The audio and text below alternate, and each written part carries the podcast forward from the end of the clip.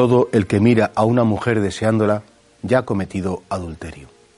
el Señor no nos pide una vivencia de la fe que sea como por fuera, lo que se ve por fuera. No, no, da igual.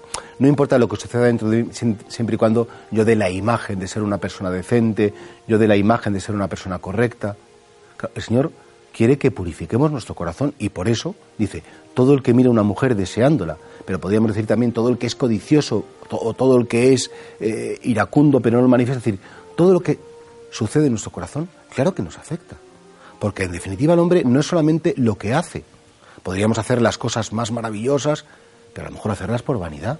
Podríamos hacer las cosas más eh, eh, entretenidas o santas y sin embargo pues hacerlas buscándonos a nosotros mismos.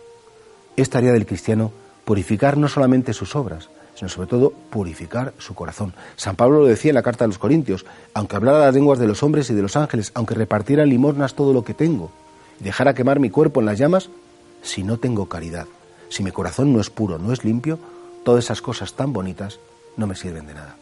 En definitiva, creo que el Evangelio de hoy nos invita a mirar una realidad que es la rectitud de intención, la razón por la cual hacemos las cosas buenas.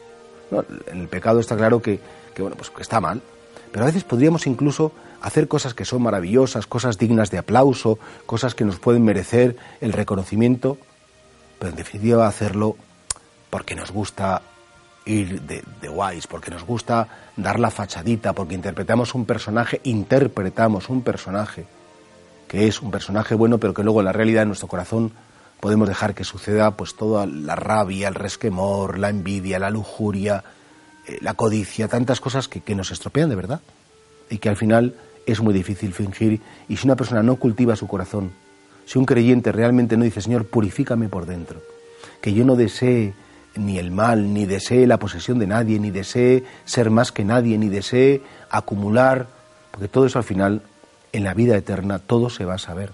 Y yo ante ti, Señor, no puedo fingir. Podré fingir ante los hombres, podré hacer una fachada ante los demás, y vivir del aplauso, y vivir de, de, de... Sí, pero todo eso puede ser una gran mentira.